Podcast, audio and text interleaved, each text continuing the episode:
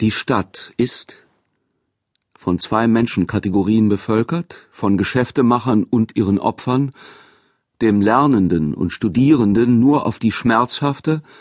eine jede Natur störende, mit der Zeit verstörende und zerstörende, sehr oft nur auf die heimtückisch tödliche Weise bewohnbar. Die extremen, den in ihr lebenden Menschen fortwährend irritierenden und enervierenden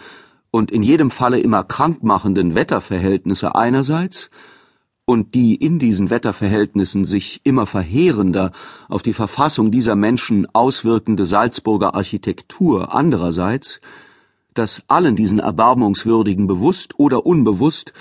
aber im medizinischen Sinne immer schädliche, folgerichtig auf Kopf und Körper und auf das Ganze diesen Naturverhältnissen ja vollkommen ausgelieferte Wesen drückende, mit unglaublicher Rücksichtslosigkeit immer wieder solche irritierende und innervierende und krankmachende und erniedrigende und beleidigende und mit großer Gemeinheit und Niederträchtigkeit begabte Einwohner produzierende Voralpenklima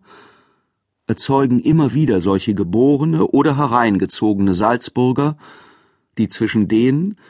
von dem Lernenden und Studierenden, der ich vor 30 Jahren in dieser Stadt gewesen bin, aus Vorliebe geliebten,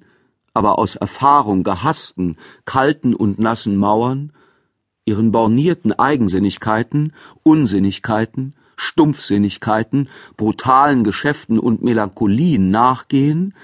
und eine unerschöpfliche Einnahmequelle für alle möglichen und unmöglichen Ärzte und Leichenbestattungsunternehmer sind der in dieser Stadt, nach dem Wunsche seiner Erziehungsberechtigten, aber gegen seinen eigenen Willen aufgewachsene und von frühester Kindheit an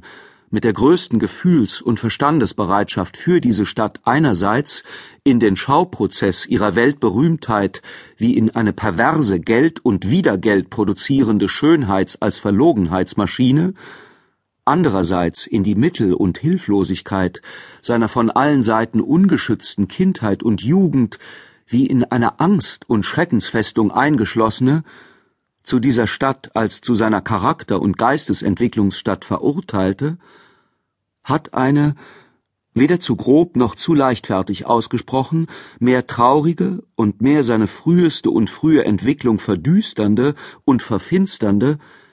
in jedem Falle aber verhängnisvolle, für seine ganze Existenz zunehmend entscheidende, furchtbare Erinnerung an die Stadt und an die Existenzumstände in dieser Stadt, keine andere.